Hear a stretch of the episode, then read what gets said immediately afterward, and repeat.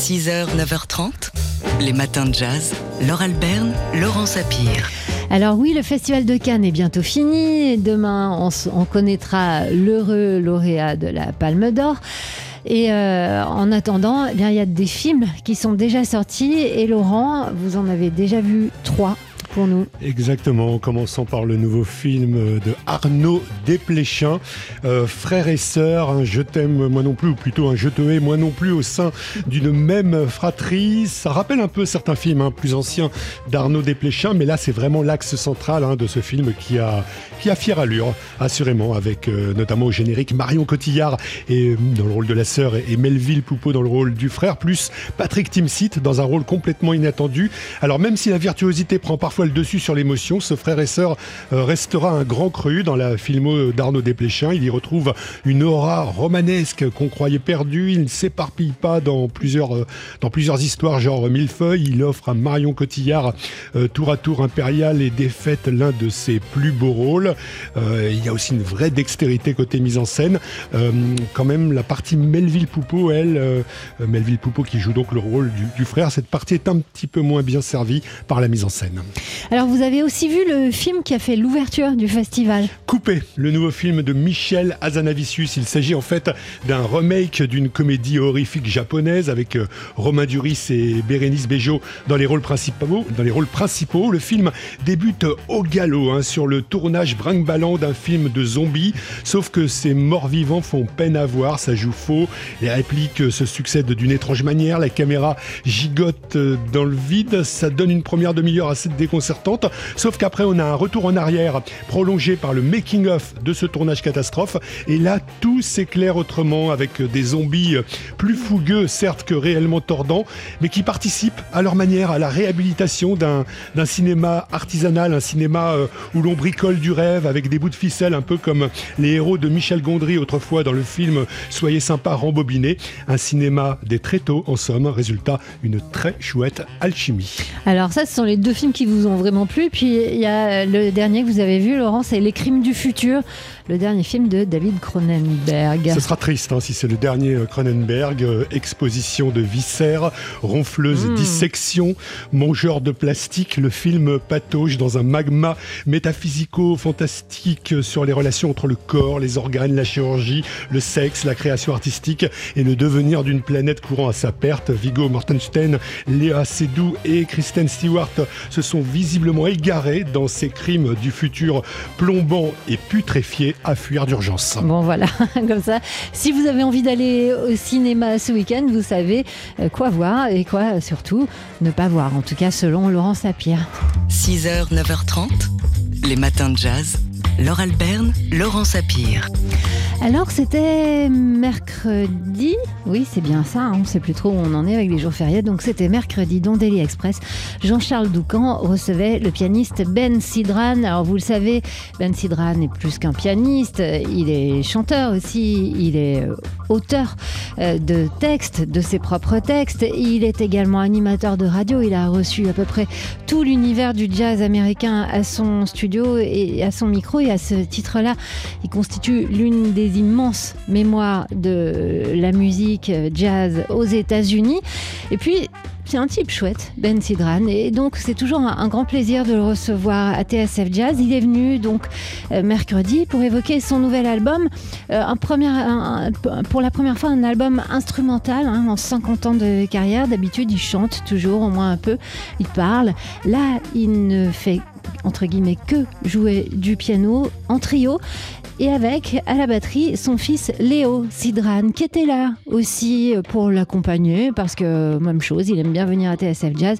Léo qui n'avait pas prévu de jouer avec son père puis finalement il a trouvé des ballets euh, pour la batterie du studio de TSF Jazz et ça a donné ça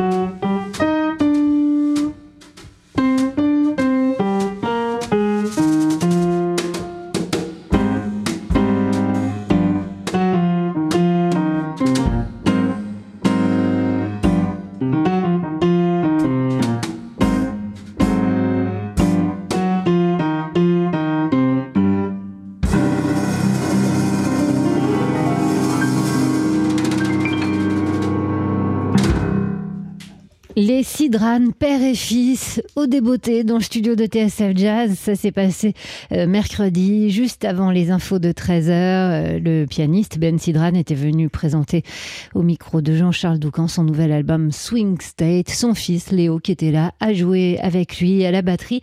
Et ça a donné le morceau que vous venez d'entendre, que vous pouvez réécouter dans nos podcasts, dans Daily Express donc. Et si vous voulez aller les entendre, ils sont en ce moment à Paris. On les salue, ils nous écoutent peut-être à l'heure qu'il est. Euh, ils, sont, ils sont installés au Sunset Sunside en quartet avec le contrebassiste Alan Hampton et le, ce soir et demain le saxophoniste et flûtiste Stéphane Guillaume. 6h, 9h30, les matins de jazz. Laure Alberne, Laurent Sapir. Alors c'était mercredi, on a appris la disparition d'un musicien qui avait traversé quasiment un siècle de jazz français, le saxophoniste, flûtiste et compositeur Jean-Louis Chotan. Une silhouette d'éternel jeune homme, un esprit mordant, aiguisé, malicieux. On n'a pas fini hein, de regretter euh, Jean-Louis Chotan qui était euh, jazzistiquement parlant un grand disciple de Lester Young qui avait euh, travaillé, enregistré avec Claude Bolling euh, Django Reinhardt, euh, Chet Baker également hein, lors d'une grande tournée européenne. C'était quelqu'un aussi qui a, qui a, qui a tenté hein, l'aventure, qui était d'ailleurs le premier euh, en France à tenter l'aventure du, du, free jazz, et puis qui était très très très fasciné par la musique contemporaine. On peut parler, je crois, d'un musicien esthète, un oulipien également. Hein. vous savez, ce groupe littéraire assez ludique qui rassemblait de sacrés grands esprits à une certaine époque. Alors, Jean-Louis Chotan avait enregistré dès les années 60 avec Albert Heiler, qui Tout était, timide à l'époque. Voilà, hein. qui était à l'époque un, un, jeune homme. Euh, euh, on va entendre ici Jean-Louis Chotan qui se souvenait de, des premières fois où il avait vu Albert Ayla et quand il avait enregistré avec lui. On va entendre, euh, alors s'il ne se livre pas à un exercice d'oulipo, qu'il a une langue extrêmement inventive. Tous ces morceaux, il n'y a, que des sorcières à la fin elles sont toutes là. Il y a eu des époques comme ça où, où euh, tous les gens euh, se croyaient entourés de sorcières, etc., de, forces maléfiques, de, des gens qui vendaient leur âme au diable.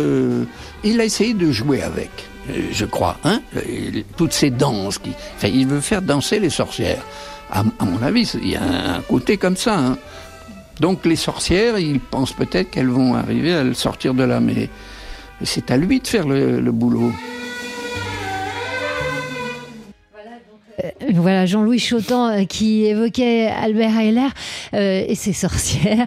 Euh, on, se régale de l'écouter parler. Alors d'abord c'était un, érudit, c'était quelqu'un qui avait vécu, qui avait incarné le jazz et toutes les formes du jazz euh, en France euh, pendant plusieurs décennies. Et puis c'était aussi quelqu'un d'extrêmement curieux et, érudit dans bien des domaines.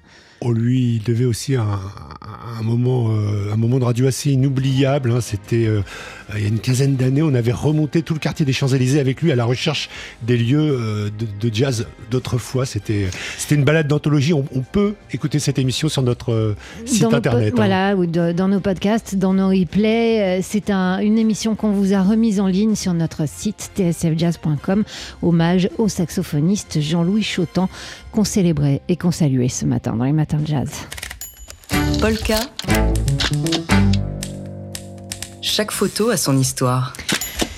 Comme tous les vendredis, on parle photo dans les matins de jazz avec ce matin Léonore Matet de Polka Magazine. Et Léonore, vous commentez la photo de la semaine. C'était mardi dernier, un jeune Américain de 18 ans a ouvert le feu dans une école primaire à Uvalde, dans le sud du Texas. Bilan de la fusillade, 19 enfants entre 7 et 10 ans et deux adultes ont été tués. L'image a été prise par Brian Sanchez le lendemain de la fusillade. Il fait nuit et quelques personnes se recueillent sur ce qui est devenu un mausolée et déjà un mémorial. Le sol est jonché de fleurs, de cierges, de drapeaux américains. On voit un luminaire, c'est une colombe, symbole évident d'une liberté perdue dans cette horrible et injuste tragédie.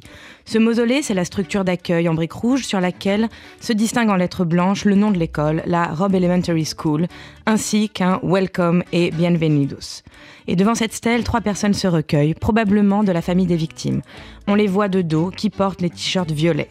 Un homme, à gauche, il se tient droit, les bras croisés. Au centre de l'image, deux femmes, effondrées dans les bras l'une de l'autre. Et à leur droite, une poussette. On ne peut que penser à cet enfant qui assiste à ce spectacle de la désolation, et on se demande bien quel sera son avenir dans ce pays où le port des armes est autorisé par la Constitution. Alors bien sûr, les réactions ont été immédiates et euh, cet événement a relancé le débat sur le port des armes. Mais les fusillades dans les lieux publics sont quasiment quotidiennes aux États-Unis. Une ONG a recensé 119 le nombre de morts tués par arme à feu par jour. Joe Biden prend la parole pour évoquer ce lobby puissant, mais c'est l'inaction du gouvernement et de ses prédécesseurs qui lui est reprochée. On se rappelle en 2018 la fusillade du lycée à Parkland en Floride, 17 morts, et bien sûr celle de l'école élémentaire de Sandy Hook, tuant 20 enfants, la plus, la plus meurtrière des tueries en milieu scolaire aux États-Unis. Il y a 20 ans, en 2002, Michael Moore sortait son documentaire Bowling for Columbine sur une fusillade dans un lycée dans le Colorado. Et plus récemment, le photographe Gabriele Galimberti exposait sa série The Americans, une série où des Américains posent fièrement avec tout leur arsenal. On pense aussi à la série de, Laurent Elie Badessi qui fait poser avec des enfants, qui fait poser des enfants avec des armes. Cette série très esthétique en noir et blanc est glaçante. Et côté réaction internationale, si le pape François et Macron se sont manifestés, le drame d'Uvalde n'a pas laissé indifférent le président ukrainien Zelensky, qui dit à propos de ce massacre, je cite, que c'est horrible que des tireurs fassent des victimes en temps de paix. Léonore Matet de Polka Magazine qui commentait la photo de la semaine. évidemment, c'est la photo la plus marquante de la semaine qui s'écoule. On vous retrouve, euh, Léonore, dans une demi-heure à peu près dans les matins de jazz. Polka. Chaque photo a son histoire. Polka. Chaque photo a son histoire. C'est vendredi, le vendredi on parle photo dans les matins jazz avec l'équipe de Polka Magazine et aujourd'hui c'est vous, Léonore Maté, qui nous donnait des nouvelles du monde de la photo. On a appris la disparition de Ukalele à 64 ans, une photographe espagnole qui était devenue l'une des figures emblématiques du mouvement culturel madrilène, la Movida. Elle était exposée aux rencontres d'Arles à trois reprises, dont en 2019, année où elle avait signé l'affiche du festival. Côté expo, la ville de Sète accueille pendant trois semaines le festival de photographie documentaire Images singulières. Les photos présentées sont engagées et interrogent le spectateur sur des sujets tels que ceux de la condition humaine, les répressions, les grands bouleversements environnementaux et politiques. 13 photographes sont exposés, dont Sébastien Van Mallegem, Camille Garbi, Myriam Boulos ou encore Laurent Elie Badessi, que j'évoquais plus tôt avec sa série sur les armes à feu. À Paris, vous avez jusqu'au 1er juillet pour aller à la Fabrique de la Solidarité et voir l'exposition Au Grand Air qui présente le travail de Victorine Alice et J.S. Saya, les lauréats du prix Caritas Photo Social. Ce prix vise à valoriser le travail des photographes qui donnent de la visibilité à la pauvreté, la précarité et à l'exclusion en France. Leur série est une discussion poétique sur le quotidien des personnes en situation de rue. Et pour finir, un petit tour à Reims avec l'exposition Images 3.0 au Cellier. En partenariat avec le jeu de paume et le soutien du CNAP et du ministère de la Culture, 16 artistes présentent des travaux qui interrogent les nouvelles techniques de l'image et ses enjeux actuels. Elle met en avant les questions liées à la cybernétique ou encore à l'intelligence artificielle, de la reconnaissance faciale aux neurosciences et c'est à voir jusqu'au 4 septembre. Et bien sûr, comme toujours, vous retrouvez ces informations sur le site de Polka, dont Léonore Matet aujourd'hui était la représentante. Polka. Chaque photo a son histoire.